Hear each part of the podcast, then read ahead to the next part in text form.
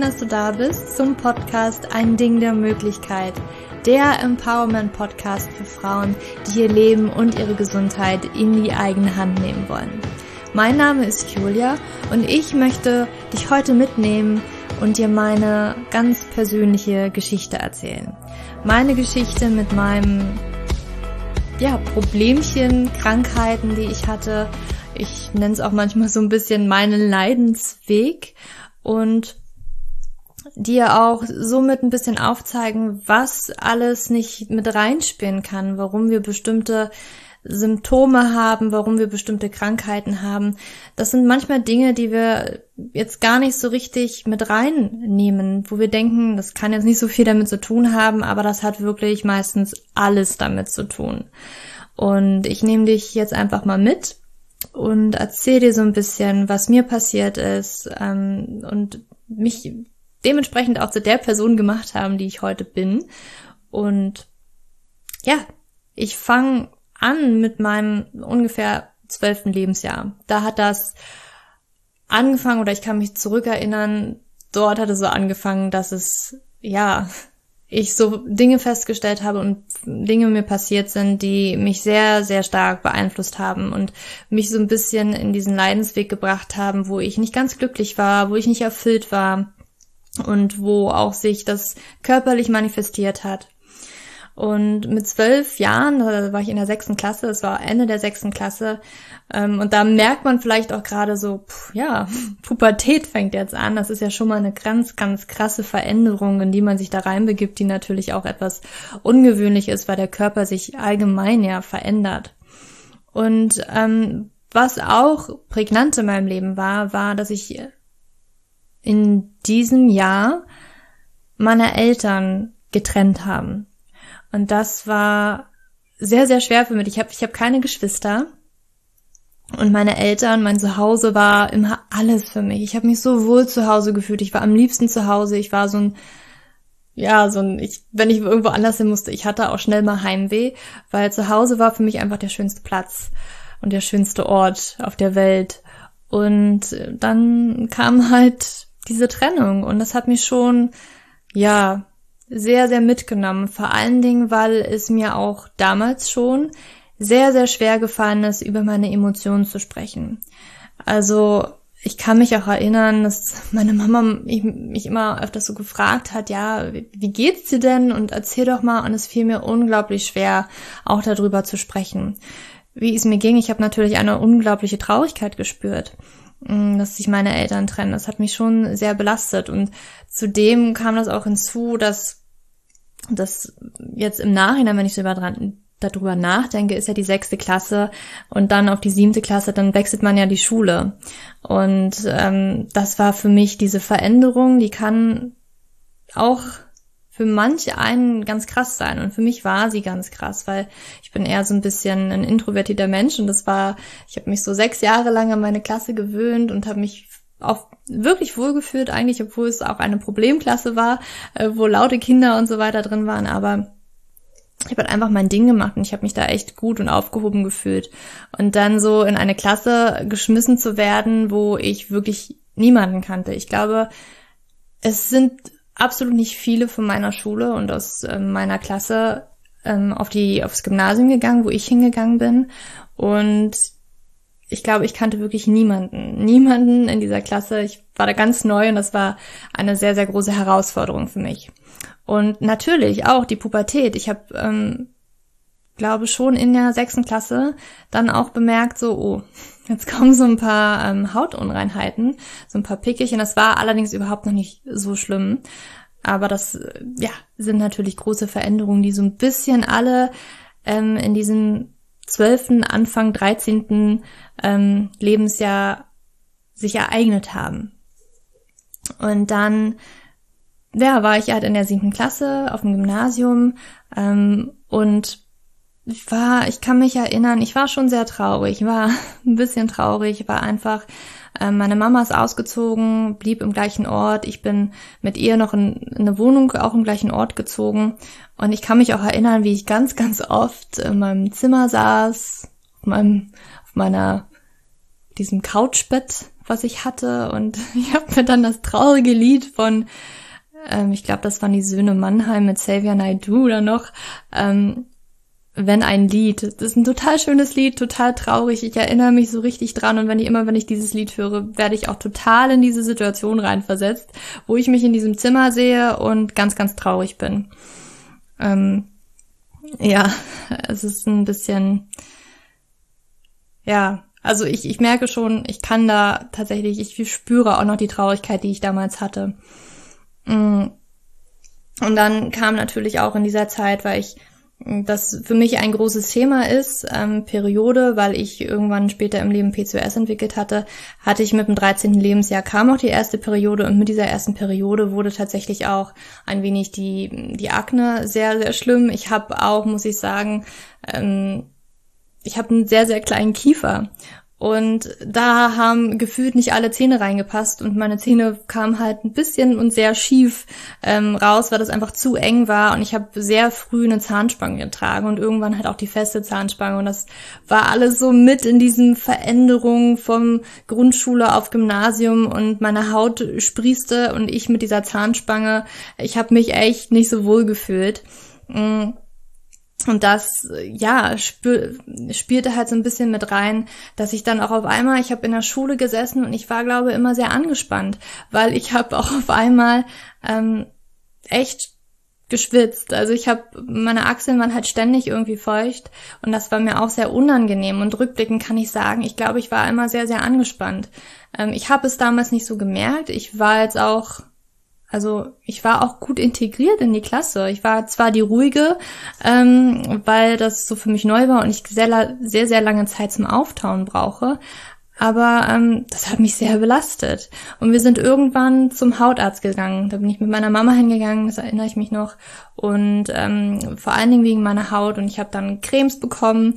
Ähm, die, es war eine, die war echt krass, wo ich das Gefühl hatte, okay, die ätzt mir jetzt hier, glaube ich, alles weg. Aber ähm, wenn es hilft, ja, dann mache ich das.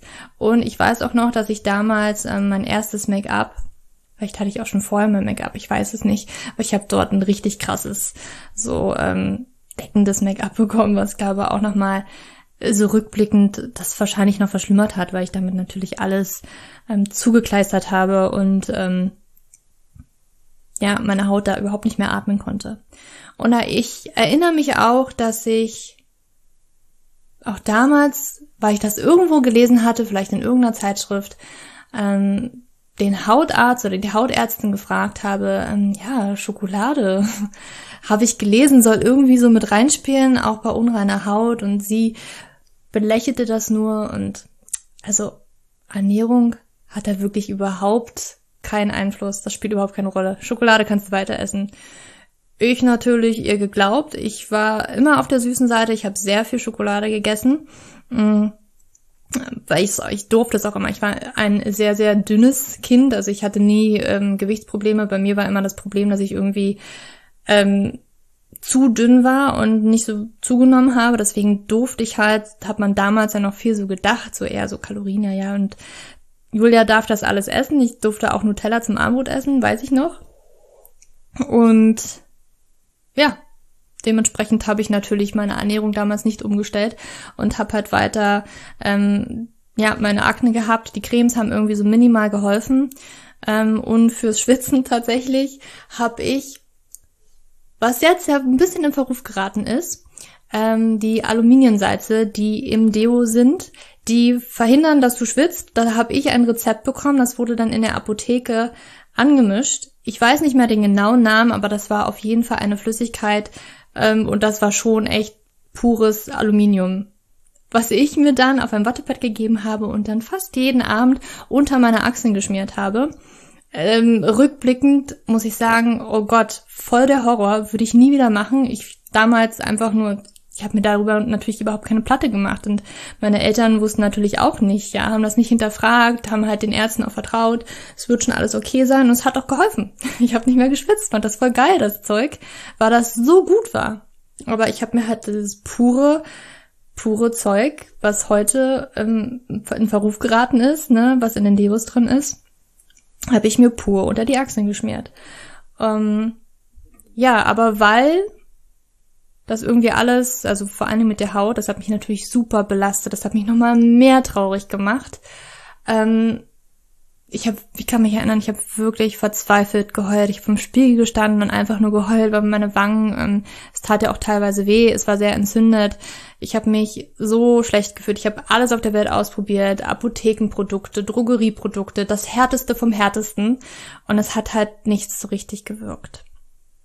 Und dann mit 15 ähm, wieder zum Frauenarzt hin, ich glaube, ich war so 15, die dann gesagt hat, ja, wenn das jetzt alles nichts hilft, ne, dann vielleicht mal zum Frauenarzt gehen und die Pille verschreiben lassen. Hilft eigentlich immer richtig super.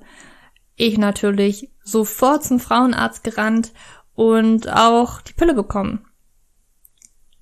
Und dann fing das so an, so meine Pille zu nehmen und ich habe sie wirklich primär genommen wegen meiner Haut. Das war irgendwie so mein Top-Ziel. Ich möchte einfach die Haut haben, weil man nimmt das vielleicht auch in der Pubertät, ist voll normal, dass man Pickel hat, alles toll und ist, ist, ist okay, aber ich habe immer nur so gesehen, so die anderen Mädels in meiner Klasse, klar, es gab auch welche, die hatten auch so Akne, die ich hatte, aber das waren jetzt auch nicht unbedingt so viele, ähm, sondern da gab es auch die, wo du gefühlt da standst und dachtest, boah, die haben die geilste Haut der Welt, die haben so eine schöne reine Haut und vielleicht ab und zu mal einen Pickel, worüber sie sich beschweren und ich sitze hier mit meiner full-blown entzündeten Akne. Ähm, ja, und ich habe mich halt so gefragt, warum? warum ich und nicht die anderen? Das ist doch komisch. Und in dem Sinne finde ich das eigentlich gar nicht so normal, sondern für mich ist das jetzt auch schon ein Zeichen, dass da etwas im Argen liegt im Körper und dass sich das ausdrückt durch Akne. Das weiß ich jetzt. Das habe ich damals natürlich nicht gewusst. Damals war irgendwie so, passiert mir halt voll ungerecht. Leben ist scheiße. und ja, ich habe dann aber erstmal so weitergelebt. Ich glaube, die Pille hat so ganz okay geholfen. Ich hatte trotzdem, ich war nie zufrieden mit meiner Haut. Es war irgendwie immer, also sie war nie wirklich rein, sage ich mal so. Sie war besser als vorher. Aber ich hatte auch in, in dem Zeitraum von 15 bis Anfang 20, ich habe sie da wirklich durchweg genommen, hatte ich glaube drei bis vier verschiedene Pillen. Keine Ahnung, wie die hießen. Es war mir auch damals relativ egal. Ich weiß nur, dass irgendwie jede Pille kam mit irgendeiner Veränderung im Körper, die ich halt nicht mochte. Ähm, mit einer weiß ich noch, da sind meine Brüste einfach größer geworden. Ich mochte das nicht, bin halt eine sehr schmale, habe einen sehr schmalen Oberkörper und da war für mich ein C-Körbchen, hat einfach nicht gepasst, habe mich nicht wohlgefühlt. Ähm, es war halt immer irgendwie was, was ich auszusetzen hatte und habe dann auch immer eine, eine, neue bekommen einfach. War ja alles kein Ding. Ähm, ja, und dann ging das halt so weiter und dann war ich in der zwölften Klasse, bin gerade 18 geworden und dann hat's mir wirklich komplett den Boden oder den Füßen weggezogen, als mein Papa eines Abends nicht nach Hause gekommen ist. Er ist einfach nicht nach Hause gekommen. Ich weiß noch, er ist abends, war gerade schon dämmerig, es war Oktober, es wird ja schon ein bisschen früher dunkel da, mm, nochmal mit dem Fahrrad unterwegs, wollte auch damals seine damalige Freundin besuchen was glaube auch eher so ein On-Off-Ding war. Aber ja, der meinte, er kommt wieder nach Hause. Er bleibt heute Nacht hier. Und ja, ich ins Bett gegangen, nächsten Morgen, alles so, wie es vorher war. Und es war schon komisch. dachte ich so, hm, okay, ist er halt doch da geblieben, hat mir nicht Bescheid gegeben. Und dann bin ich zur Schule gegangen, es war ein Freitag kam ich von der Schule wieder, immer noch alles so, immer noch nicht hier gewesen. Also ganz, ganz komisch, wurde mich schon echt mulmig. Ähm, und ich habe immer mehr gewartet, bis dann abends ich dann auch wieder im Bett lag und so dachte, ey, das ist nicht normal, das macht ja nicht. Habe meine Großeltern angerufen, ähm, die auch sofort gekommen, weil das einfach nicht normal ist. Und wir haben dann irgendwie versucht, alles Mögliche rauszubekommen und haben auch festgestellt, er hat sein Handy gar nicht mit und er hat auch sein Portemonnaie nicht mit. Einfach, weil er da das ja, auf Fahrradtour sozusagen gegangen ist und das halt nicht unbedingt brauchte. Und ja, letztendlich hat sich halt herausgestellt, dass ähm, es einen Verkehrsunfall am Donnerstagabend gab. Auto, Fahrrad und der Fahrradfahrer tödlich verunglückt ist und dieser Fahrradfahrer war mein Papa. Und das war ganz, ganz krass. Also ich habe damals, ähm, ich bin relativ schnell bei meiner Mama von dem Ort, wo ich aufgewachsen bin, nach Berlin gezogen ist und ich wollte unbedingt in dem Ort bleiben, bin ich wieder zu meinem Papa gezogen, in das Haus, wo ich aufgewachsen bin und habe mit meinem Papa dort gelebt. Und dann kommt er einfach nicht nach Hause und das war auf einmal ein Schmerz, der mich überrannt hat, der mich völlig überwältigt hat und es dieser es kam auch eine riesengroße Verantwortung, weil mein Papa hat auch gerade angebaut, ähm, war ein Projekt über drei Jahre gerade fertiggestellt, so nach dem Motto und ich Einzelkind, ähm, klar, die Familie meines Papas wohnt im gleichen Ort, aber ich habe halt dieses Haus auf einmal da und es und ich zwölfte Klasse zählt auch zählte schon fürs Abi. Das, ich glaube mittlerweile sind es auch nur zwölf Jahre. Damals waren es noch 13 Jahre Abi, die man machen musste. Und da waren halt die zwölfte und dreizehnte Klasse, die ins Abi reinzählen. Und für mich war das immer total wichtig. Und ich weiß noch, wie ich, klar, total Schmerz und den Boden unter den Füßen überhaupt nicht wusste, wo oben und unten ist. So nach dem Motto, ich so Montag wieder in die Schule. Ich bin Montag wieder in die Schule und ich bin, habe auch meine Noten gehalten. Ich bin da durch, habe gedacht, ich muss da durch. Das ist jetzt halt alles so, habe meine Emotionen wieder nicht drüber geredet, die total runtergedrückt. Ich kann mich auch erinnern, also mindestens zwei Jahre später, vielleicht nicht sogar länger. Ich habe kaum Emotionen gespürt. Ich habe auch sehr wenig Freude wahrgenommen. Also und noch nicht mal das habe ich irgendwie, das, das hat irgendwie alles keinen Sinn ergeben für mich, diese ganzen Emotionen. Und ich bin damit nicht klargekommen. Ähm, ich kann mich schon erinnern, dass ich manchmal in unserem riesen oder in meinem riesen Wohnzimmer dann stand und oh, diesen Schmerz auch rausschreien wollte. Und klar, alle haben immer nur von außen gesehen, Julia, voll die starke. Ich weiß nicht, wie sie das macht. Mann, Schule, immer noch die richtig guten Noten und mit dem Haus, ist schon ganz krass. Und ich innerlich eigentlich voll zerbrochen. Und weil ich über diese Emotionen nicht sprechen konnte, habe ich irgendwie angefangen oder ich ja, ich bin in eine Essstörung reingekommen. Vorrangig, um mich wahrscheinlich abzulenken, aber auch war das leider für mich, weil ich diese Emotionen nicht rauslassen konnte, mit ihnen nicht umgehen konnte, das im wahrsten Sinne des Wortes in mich reingefressen habe. Und ich habe mich natürlich dafür geschämt. Ich habe mich richtig schlecht gefühlt, dass ich das gemacht habe, ähm, da so viel auf einmal gegessen habe, dass ich das dann auch unbedingt rückgängig machen wollte. Und obwohl ich nie, also immer untergewichtig war, nie Angst hatten musste, dass ich ähm, viel zunehme, kam dann trotzdem diese Angst, dass ich, scheiße, was hast du da gemacht? Und wollte das halt unbedingt rückgängig machen und ähm, habe dann auch angefangen Sport zu machen. Ich war irgendwie immer ein Sportmuffel, ähm, habe mit Laufen angefangen und ja, habe es leider auch anders versucht rückgängig zu machen. Ne? Also ich bin in eine Bulimie reingekommen und wusste aber von Anfang an, das ist nicht okay, das kann so nicht sein, ähm, das ist echt schlecht. Ich habe auch in der zehnten Klasse ein, meine Facharbeit damals über Essstörungen ge geschrieben und hätte nie gedacht, dass ich irgendwie mal Gefahr laufen würde, da selbst reinzukommen. Es war nie so primär, weil ich unbedingt schlank sein wollte. Ich muss zugeben, dass ich irgendwann auch mal diesen Gedanken hatte, von wegen, ja, wenn ich jetzt, wenn ich ganz dünn und zerbrechlich wirke, dann dann kriege ich die Aufmerksamkeit und vielleicht auch die Liebe und den Support und werde ich gehalten und muss kann Verantwortung abgeben. Ähm, also so, so ein Gedanken hatte ich auch, aber das war vorrangig wirklich diese Emotion und ich nicht wusste, wie ich damit umgehen sollte.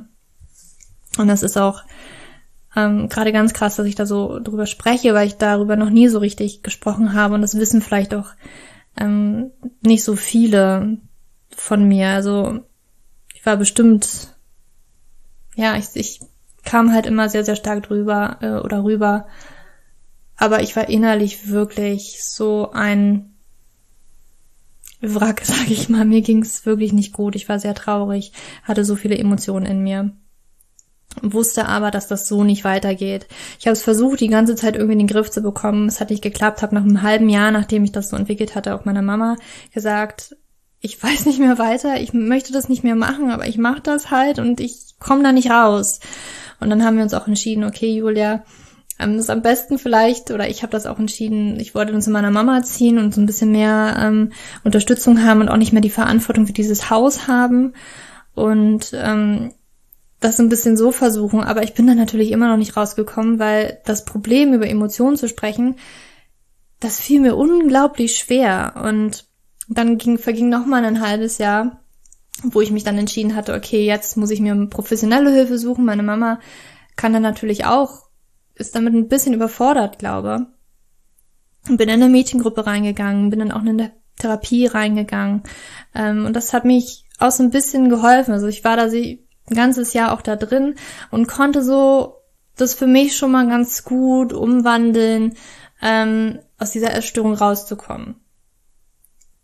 Ich habe auch während der Zeit ähm, dann ein Studium an einer privaten Uni begonnen ähm, und ja natürlich mein Abi davor total mit einer guten, sehr guten Note abgeschlossen, dieses Studium in einer privaten, privaten Uni begonnen und habe das ganz gut im Griff gehabt, habe mich wieder so ein bisschen stabil gefühlt, obwohl ich nie ganz glücklich war. Es war immer so ein bisschen diese Traurigkeit im Unter, die schwang so mit.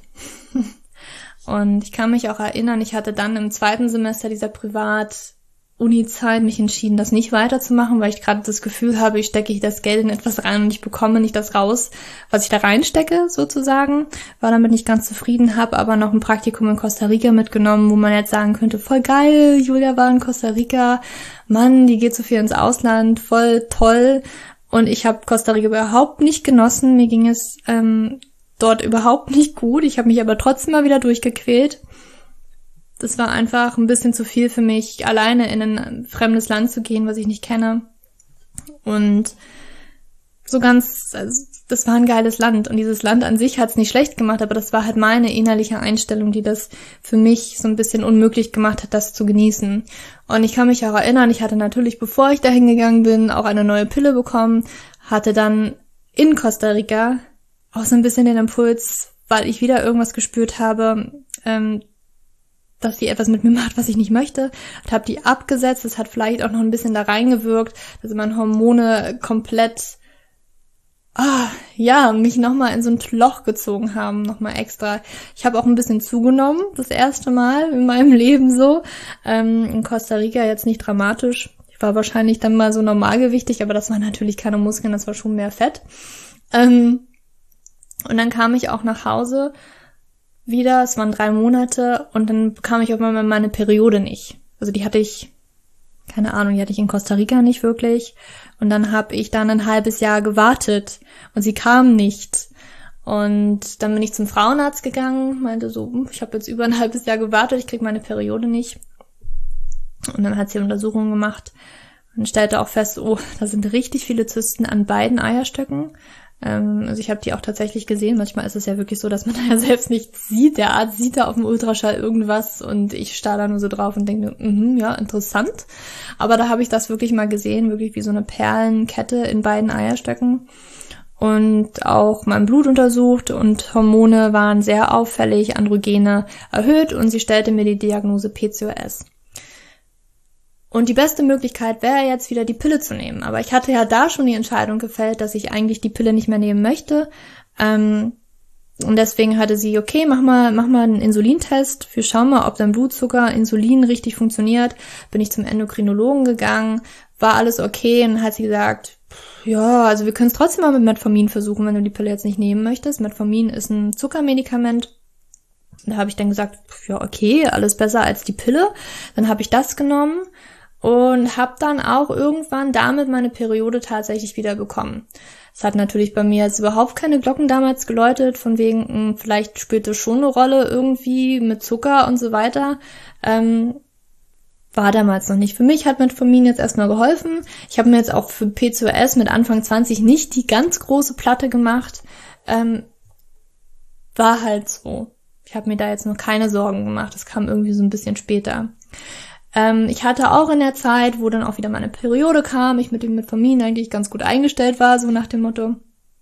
habe ich ein neues Studium angefangen in Berlin an einer staatlichen Uni, ähm, wo ich International Business Management studiert habe und ich habe da echt tolle Leute kennengelernt. Ich habe mich da sehr wohl gefühlt und es ging so langsam bergauf. Ich habe mich wieder sehr stabil gefühlt, auch wenn Anfang des Studiums ähm, mein Opa, der mich sehr mit dem Haus unterstützt hat. Ich bin mittlerweile dann schon wieder ins Haus gezogen mit meinem damaligen Freund, ähm, weil es einfach mein Zuhause war. Ich dieses Haus sehr liebe bin ich dahin gezogen und mein Opa, meine Großeltern haben mich sehr unterstützt und mein Opa hat mich wirklich enorm unterstützt und der ist leider auch verstorben.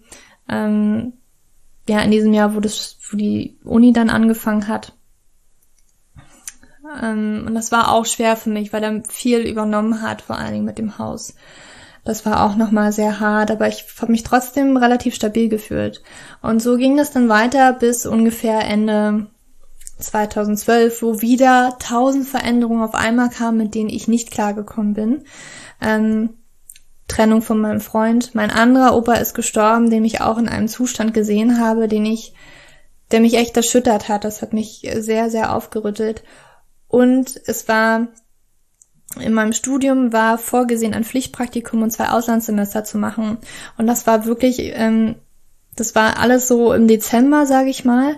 Ähm, und es waren auch schon, die Prüfungen wurden bei uns vorgezogen, weil ab Februar 2013 nämlich alle ausgeflogen sind, schon Praktikum oder Auslandssemester.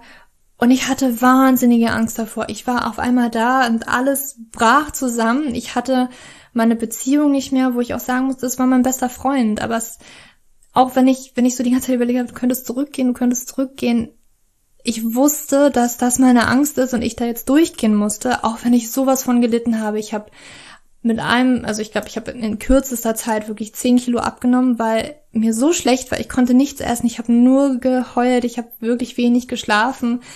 Ähm, mir, mir ging es gefühlt, ich hatte wirklich das Gefühl, mir ging es schlechter als 2007, als mein Papa gestorben ist. Ähm, und ich, ich immer, ich war dann wieder in diesem Haus alleine und du musst dich durchkämpfen. Ich habe die Klausuren trotzdem weiterhin gemacht.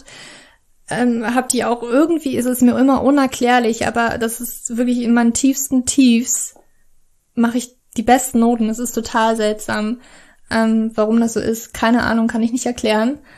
Und dann fing dieses Praktikum an. Ähm, und ja, das war ein großer Wirtschaftsprüfer und ich habe mein Team geliebt, ich habe die Leute sehr geliebt. Ähm, aber die Aufgaben, die ich da gemacht habe, ich dachte mir so, ich gehe hier ein, ich sterbe innerlich, weil ich darin keinen Sinn gesehen habe. Und da ist mir, es hat es vielleicht auch so ein bisschen angefangen, wo ich dachte, ey, was studierst du hier eigentlich? Ist das das Einzige, was damit möglich ist?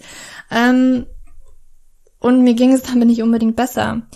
Ich wurde auch zweimal während dieses Praktikums sehr, sehr krank. So krank war ich davor noch nie und danach auch nicht mehr. Ähm, ich muss jetzt aber auch dazu sagen, dass ich seitdem mein Papa gestorben ist, sehr häufig erkältet war. Ich war eigentlich immer ein sehr, obwohl ich ganz dünn und zierlich war, ein gesundheitlich robustes Kind. Und dann mit 18 auf einmal Papa stirbt, wurde ich ständig krank, also wirklich mehrmals im Jahr erkältet. Und ähm, während dieses Praktikums war es also richtig krass. Und das zweite Mal, als ich krank gewesen war, da war wirklich mein ganzes Immunsystem komplett in Eimer. Also da hatte ich Bindehautentzündung, was ich nie hatte, äh, Mandelentzündung, was ich auch nie hatte. Und ähm, also meine kompletten Schleimhäute. Du kannst dir vorstellen, unten meine Schleimhaut, es war alles so auf einmal, es hat Bindehautentzündung angefangen, dann spüre ich meine Mandeln und dann einen Tag später merke ich, wie andere Schleimhäute auch betroffen sind. Und mein ganzes Immunsystem war einfach komplett unten. Ich weiß noch, meine Haut war auch extrem schlecht in dieser Zeit. Und es war, oh Gott, es war ein Albtraum. Es war ein richtiger Albtraum. Und ich war echt glücklich, als dieses Praktikum vorbei war. Mir ist so ein Stein vom Herzen gefallen, als ich dieses Pflichtpraktikum abgeschlossen hatte. Und dann ging es für mich nach Australien. Australien war für mich eine große Inspiration, vor allen Dingen in die Richtung Gesundheit. Da hat sich schon vieles so angefangen, ähm, ich Dinge ein bisschen besser zu verstehen. Aber ich muss auch sagen, ich habe dieses, dieses Auslandssemester auch noch nicht hundertprozentig genossen. Ich war immer noch in einem, ich bin in einem unerfüllten Zustand und ich bin immer noch sehr viel traurig. Und ich, ja, so rückblickend wünsche ich mir natürlich, ähm, in meinem heutigen Ich da zu sein und das alles mitzunehmen und zu genießen. Aber ja, fiel mir da nicht so leicht, obwohl ich schon Inspiration bekommen habe. Ich habe auch in, in Australien, aber auch schon vor Australien ähm, auch viel, mit viel mit Yoga begonnen. Das hat mich auch so ein bisschen begleitet und mir auch so eine Stabilität gegeben ähm, in meinem Leben. Und in Australien habe ich auch sehr viel, ich habe Kraftsport gemacht. Ich habe angefangen, Kraftsport zu machen, weil ich da auf dem Campus gewohnt habe. Ich musste nur 50 Meter laufen und war in dem Campus-Gym drin. Das war total cool. Und das hat mir so ein bisschen gezeigt, ja, ich übernehme jetzt Verantwortung für meinen Körper und ähm, ja, hatte, hatte da so ein bisschen das Gefühl, da gehe ich in die richtige Richtung. Und es ist auch in Australien an so einem Ende hin was passiert, aber allerdings eher was vom Außen, wo ich mal Glück wieder an, an, ans Äußerliche festgemacht habe, wo es mir auf einmal richtig gut ging. Und dann kam ich nach Hause, glaube zu Weihnachten, musste dann aber, war mir schon klar, Anfang des Jahres auch nach Norwegen für ein weiteres Auslandssemester, aber mir ging es erstmal super. Bis ich einen Anruf von einer Freundin bekommen hatte, wo ich mir schon Sorgen gemacht hatte in Australien, weil diese Freundin suizidgefährdet ist. Das war eine sehr enge Freundin. Wir waren so ein Dreiergespann während der Abi-Zeit und das waren so meine besten Freundinnen. Und auch wenn man im, im Studium neue Freunde macht, haben wir uns trotzdem noch sehr oft gesehen, ähm, sehr viel miteinander gesprochen und wir hatten auch, ich wusste ihre Probleme, habe ihr auch versucht, ein bisschen zu helfen und sie war, kam in eine Einrichtung, weil sie eine Gefährdung für sich selbst war. Und ich glaube, ich bin so ein bisschen die Einzige, bei der sie sich gemeldet hat. Ähm, sie hat sich sehr zurückgezogen und sie rief mich auf einmal an. Ich habe damit überhaupt nicht gerechnet. Und wir haben irgendwie ein, ein ich habe sie besucht, das haben wir ausgemacht, ich habe sie besucht. Es war auch ganz erschreckend, sie zu sehen, weil sie also innerhalb von weniger Monate in sich zusammengefallen ist, sage ich mal so. Also die Körperhaltung, das Gewicht, was sie verloren hat, das spiegelte das alles wieder. Und ich habe noch so alles versucht, irgendwie ihr Mut zu machen, weil mir ging es in dem Moment eigentlich ganz, ganz gut und ich habe mich auf einmal wieder so gefestigt gefühlt. Und es tat mir auch so leid, weil ich wieder nach Norwegen gehen musste. Ich wäre so gern für sie da gewesen. Ähm, ja, und dann bin ich nach Norwegen gegangen. Ich habe sie nur einmal besucht. Hab so ein bisschen gehofft, ihr Mut zu machen und dass ich sie wieder besuchen werde. Und wenn ich wiederkomme, dann machen wir was richtig Tolles und Schönes zusammen. Und nur wenige Wochen später, wirklich, das war, das war noch Januar, kriege ich die Nachricht, dass sie sich das Leben genommen hat. Dass sie irgendwie aus dieser Einrichtung rausgekommen ist und sie das Leben genommen hat. Und das war krass. Das war etwas, was ich, es fiel mir sehr, sehr schwer, das zu verstehen. Weil auch wenn ich innerlich immer so gelitten habe, war das nie eine Option für mich. Und dass diese Entscheidung, die sie getroffen hat, das war für mich, das war krass. Das war krass. Und dann ist natürlich auch ganz, ganz viel wieder ähm, auf mich eingeprasselt. Andere Probleme, die mir das Gefühl gegeben haben. Also ich war alleine in Norwegen und es ist zu Hause mit meinem Haus was passiert. Ähm, mit anderen Menschen, die dort gewohnt haben und noch andere Dinge, die mir das Gefühl gegeben haben, also die irgendwie so das bestätigt haben, was ich vielleicht auch schon die ganze Zeit in mir drin geglaubt habe. Du kannst niemandem vertrauen, keiner ist für dich da, du bist alleine auf dieser Welt. Und da ist nochmal komplett alles in mir zusammengefallen. Also so, so schlecht. Und ich habe davor immer schon gedacht, mir ging es noch nie so schlecht wie jetzt, so als Ende 2012, aber dann, ja, 2014 war das da war ich wirklich, also tiefer als Hosenboden, tiefer als eine kleine Kuhle. Es war wirklich ein tiefes, dunkles Loch, woran ich da reingefallen bin. Es war natürlich auch wieder Ende der Prüfungs, also nicht Ende der Prüfungs, Ende des Semesters, wo die Prüfungen anstehen. Und ja, ich da jetzt irgendwie wieder durch wollte, weil ich, ich wollte dieses Semester nicht wiederholen. Dieses Studium war für mich schon so, es war, du musst was anderes machen. Das war für mich schon irgendwie klar. Ich wusste noch nicht so richtig, in welche Richtung ich da gehen möchte. Aber ich wollte dieses Studium irgendwie zu Ende bringen. Ich wollte diese, dieses Semester nicht wiederholen. Ich wollte das nicht nochmal machen. Also nicht, dass es jetzt nicht in Norwegen, aber generell. Ich hatte da in Deutschland dann irgendwelche Kurse machen müssen. Ich wollte das nicht. Mir wurde das alles angerechnet. Es war so in meinem Studium mit drin. Ähm und ich musste mich also da durchpreschen irgendwie in diesem Land, wo ich mich ja so alleine gefühlt habe, wo es mir so schlecht ging. Ich habe ähm, das erste in meinem Leben nicht schlafen können. Ich habe vielleicht pro Nacht zwei Stunden geschlafen. Ich habe nur geweint. Meine Haut wurde so, so schlimm. Ich habe abgenommen natürlich. Ähm, und ich war einfach, da, da war ich wirklich ein Wrack, da war ich ein komplettes Wrack. Ähm, und habe dann irgendwann auch eine Panikattacke gehabt, die ich auch noch nie hatte. Das war auch ganz, das war so surreal. Ich wusste auch in der Panikattacke, das muss eine Panikattacke sein. Jetzt überhaupt keine Panik schieben, obwohl ich das gemerkt habe. Ne? Ich habe diese diese Atmung gehabt, ganz schnell geatmet. Hm, ich weiß noch, wie es um meinen Mund rumgekribbelt hat. Meine Finger haben gekribbelt. Ich natürlich auch diese Panik gespürt habe, aber mir dann so paradoxerweise gesagt Julia, das muss eine Panikattacke sein. Jetzt keine Panik, kriegst du wieder hin äh, war schon war schon eine krasse Erfahrung, aber das hat mir dann irgendwie so gezeigt, okay, du musst du musst irgendwas machen. Ich bin in die Uni gegangen, habe mit der Frau geredet, die so ein bisschen für die internationalen Studenten zuständig war, habe gesagt, so sieht's aus, ich komme nicht so wirklich klar. Ich schlafe nicht, ich weine nur, mir geht's ganz schlecht und das erste Mal im Leben habe ich gesagt, ich glaube, ich kann, ich muss mindestens eine Klausur kann ich nicht mitschreiben. Es geht nicht. Ich muss diesen Sacrifice machen. Das fiel mir sehr, sehr schwer. Und sie meinte, das ist gar kein Problem. Wenn du möchtest, kannst du sie auch später nachholen. Das war im Mai. Du kannst sie vielleicht im August nachholen. Da würde es die Nachschreibeklausuren geben. Schau erstmal zu, dass es dir wieder gut geht. Und habe mich auch zum Arzt geschickt. Ich habe auch das, also, wohl ich, meine Familie ist schon so ein bisschen gegen so Schmerztabletten, Schlaftabletten nicht so positiv eingestellt habe ich Schlaftabletten bekommen und ich habe auch keinen anderen Ausweg gesehen, weil ich einfach nicht schlafen konnte. Ähm, und ich wusste, ich muss schlafen, weil wenn du nicht schläfst, ich bin ja so schon, wenn ich müde bin, so ein bisschen weinerlicher. Und das hat natürlich mich dann noch mehr in, in diese Verzweiflung reingetrieben und in diesen, in diese Traurigkeit und Verz ja, das alles so noch verstärkt. Deswegen habe ich diese Schlaftabletten genommen. Und das ist auch irgendwie, also ganz paradox habe ich natürlich in dieser Phase, wo es mir wirklich am schlimmsten ging, meinen Partner kennengelernt, mit dem ich auch heute hier zusammen wohne und noch zusammen bin. Ähm, und das hat mich, hat mich vielleicht auch so ein bisschen unterstützt, um da nicht ein bisschen Licht am Ende des Tunnels zu sehen.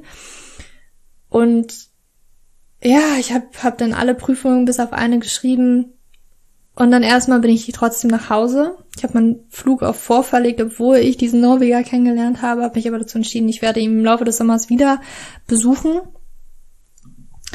Und ja, von da an hatte ich auch so ein bisschen die Entscheidung, okay, ich mache dieses Studium zu Ende und ich mache jetzt einfach meine Trainerausbildung weil ich schon gerne viel trainiert habe. Ich habe das in Australien gesehen, ich habe das in Norwegen gesehen, da war das schon sehr populär, dass auch Frauen Krafttraining machen. Das war damals nicht unbedingt hier so der Fall in Deutschland.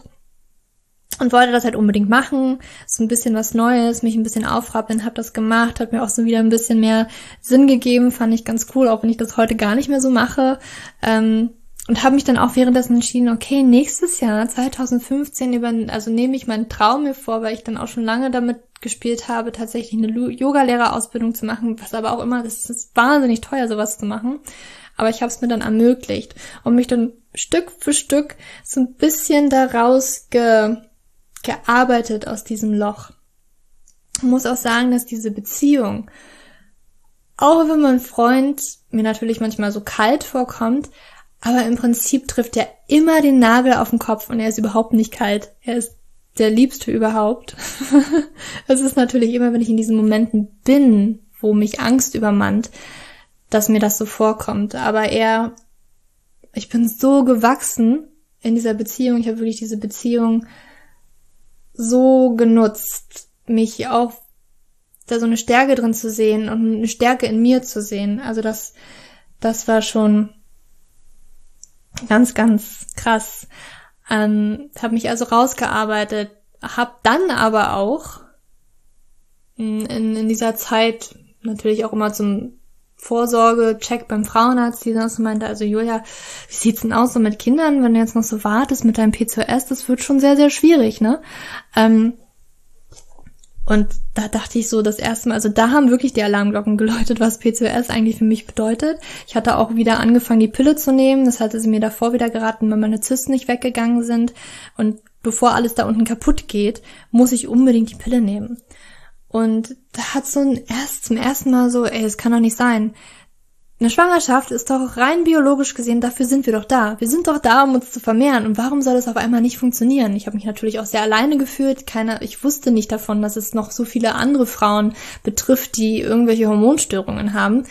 Und da hat es das erste Mal, dass ich so gesagt habe, für mich innerlich, ich glaube, das stimmt so nicht ich recherchiere da jetzt und ich glaube, da gibt es etwas, was ich machen kann. Und ich war wirklich felsenfest und überzeugt, dass ich das schaffen kann.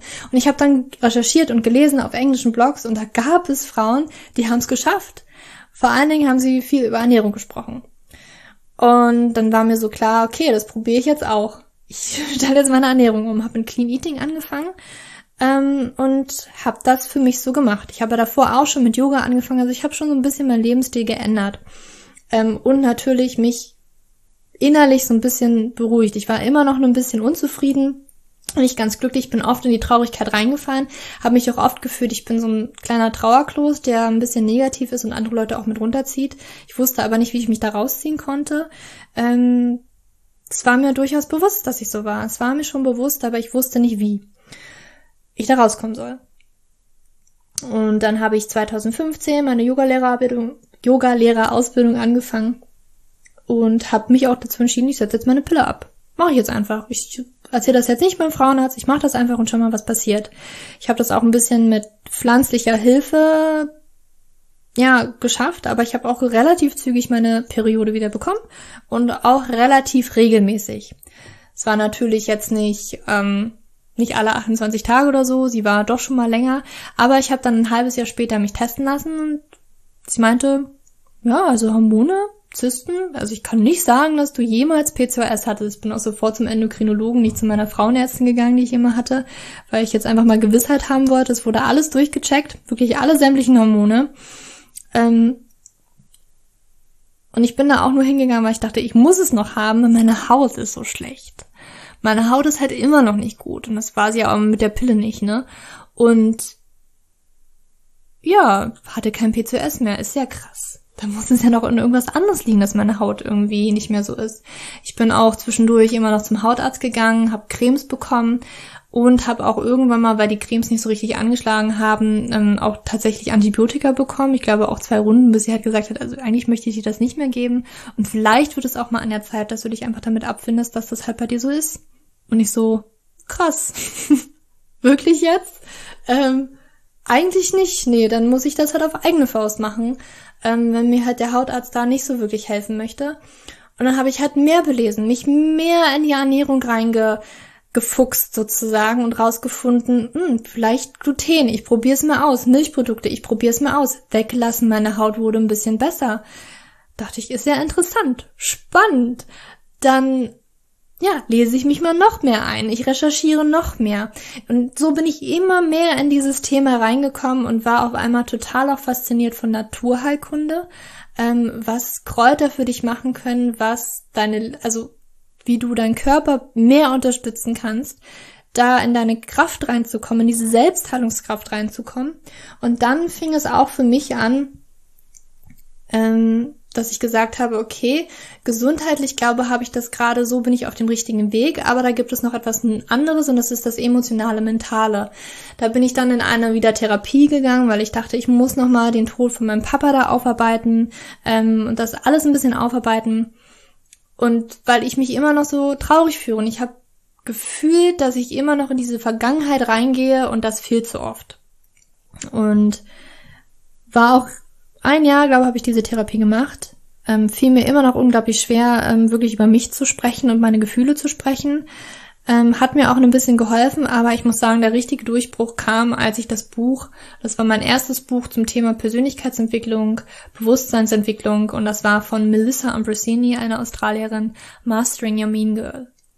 Und mit diesem Buch ist so viel passiert. Das hat so viel ins Rollen gebracht. Dieses Buch hat mir gezeigt, krass, ich habe so viel mehr Power in mir drin, mir bewusst zu werden, was vielleicht meine Verhaltensmuster sind, was sie triggern Und von da gibt es keinen Weg mehr für mich zurück. Ich habe nur noch nach vorne geschaut und immer wieder geguckt, diese ganzen Challenges, die auf meinem Weg sind und die da kommen, wo ich immer wieder eigentlich in, in alte Verhaltensmuster reingefallen bin. Ich habe das genutzt, habe innegehalten und so, okay, krass, ich bleib jetzt hier drin, ich gehe da durch, ich flüchte nicht, weil ich hatte die unglaubliche ähm, Fähigkeit, mich in einen das war so wie ein innerlicher Raum, in den ich reingegangen bin, wo ich nichts fühlen musste.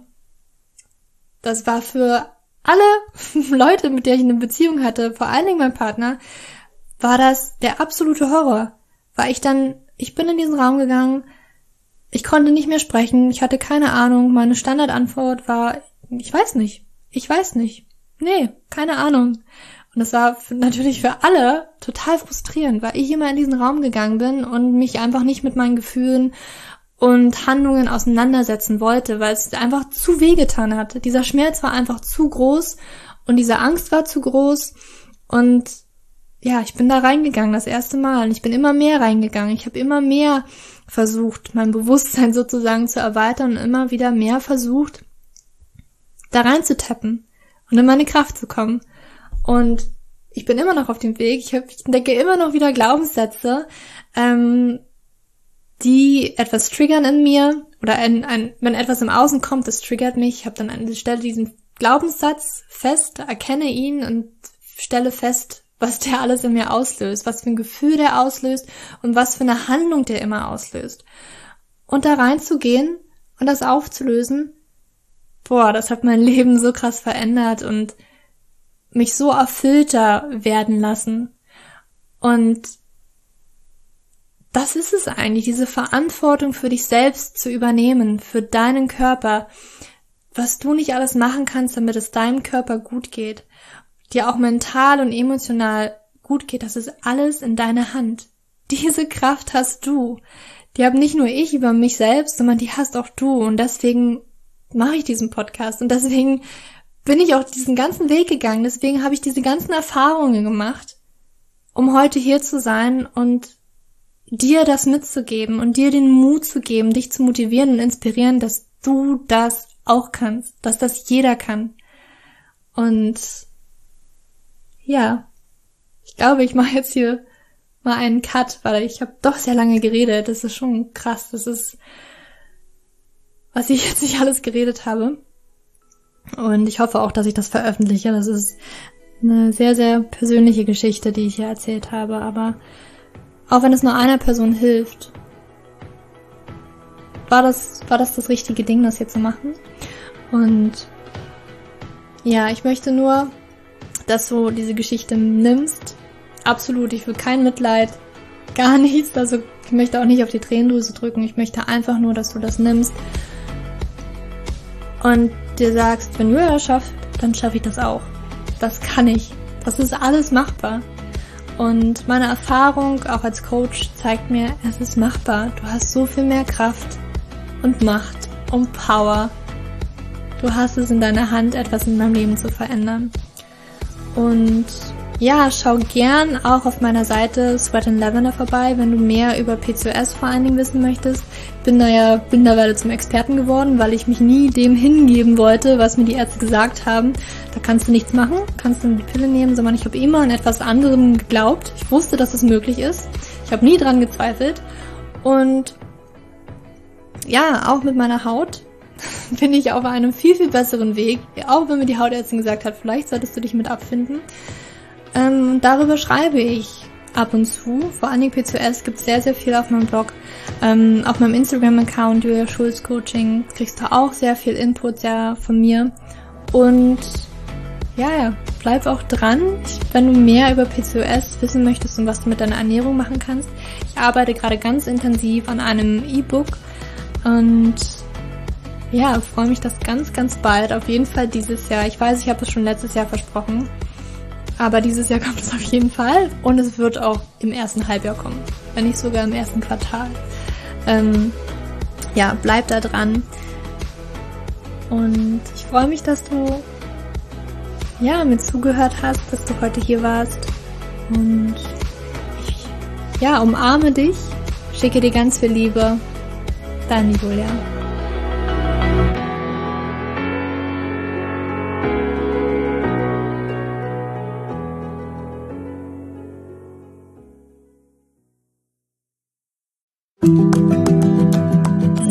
Bevor du jetzt hier den Podcast ausschaltest, habe ich noch eine kleine Überraschung für dich. Und zwar hast du vielleicht, wenn du hier reingehört hast, ja Probleme mit deinem Zyklus. Dein Zyklus ist vielleicht sehr unregelmäßig, du hast sehr lange Zyklen, vielleicht hast du auch gar keine Zyklen, vielleicht hast du irgendwie einen Zyklus, aber gar keinen Eisprung da drin, vielleicht hast du mit deiner Menstruation Probleme, vielleicht ist sie sehr stark, vielleicht sehr schwach und hinter diesen Zyklusproblemen liegen meist hormonelle Probleme, also eine hormonelle Dysbalance. Und ich habe herausgefunden, dass es meist vier Haupthormon-Dysbalancen gibt. PCOS, hypothalamische Amenorrhoe, Schilddrüsenunterfunktion oder Nebennierenschwäche, die hinter diesem Zyklusproblem, hinter deinem Zyklusproblem stecken könnten. Und ich habe einen Online-Test entwickelt, der ist komplett kostenlos, der kostet dich 0 Euro, den du einmal für dich ausfüllen kannst online und dann eben ganz bequem in dein E-Mail-Postfach die Hormonstörung oder die Hormondysbalance das Ergebnis bekommst, was auf dich wahrscheinlich eher zutrifft, um dich eben in diese richtige Richtung zu stupsen. Denn es ist so wichtig, dass wir wissen, was liegt denn eigentlich hinter meinem Zyklus Dysbalancen? Warum bleibt mir eine Periode aus? Die Ursachen können so unterschiedlich sein, aber je nachdem, was wirklich die Ursache ist, dürfen wir auch immer ein bisschen anders daran gehen. Ja, das heißt, wenn ich P2S habe, dann äh, bringt mir nicht so viel, wenn ich hypothalamische Amenorrhoe Dinge tue, ja, oder wenn ich eine hypothalamische Amenorrhoe Dinge tue, können die Dinge, die ich bei P2S immer lese, die ich machen sollte, einfach meine Zyklusstörung, ja, oder den Zyklus einfach noch mehr in diesen nicht funktionalen Bereich drücken, ja, weil das einfach nicht die richtige Herangehensweise ist. Und deswegen habe ich diesen Zyklustest entwickelt, damit du für dich wirklich mal in die richtige Richtung gestupst wirst und da wirklich nochmal intensiver reingehen kannst und dass du endlich mal ähm, ein besseres Gefühl dafür hast, worum geht's hier eigentlich bei mir? Ja, warum, worum geht's hier eigentlich? Warum ist mein Zyklus vielleicht nicht gerade so rund? Und ja, das findest du auf meiner Website juliaschulz.net slash Zyklus-Test oder du gehst einfach auf die Startseite meiner Website, ähm, da einfach auf den Hormontest klicken. Und wie gesagt, der kostet dich wirklich 0 Euro. Du kriegst das Ergebnis ganz easy peasy in dein Mailpostfach. Und das ist einfach ein gratis Angebot von mir für dich, damit du einfach ein bisschen besser in die richtige Richtung gelenkt werden kannst, weil ich weiß ganz persönlich, wie es ist, wenn man alles Mögliche versucht, aber eben nicht die richtigen Dinge. Und man einfach nirgendwo ankommt und landet und der Zyklus einfach nicht besser wird, sondern irgendwie gefühlt immer nur schlimmer. Deswegen schau da rein, juliaschulz.net slash Zyklus-Test und ähm, ich schreibe es dir auch nochmal in die Show Notes und ich freue mich, wenn du da einmal vorbeischaust und für dich diesen Test ja, einfach mal machst und für dich ein bisschen mehr in die richtige Richtung gestupst wirst.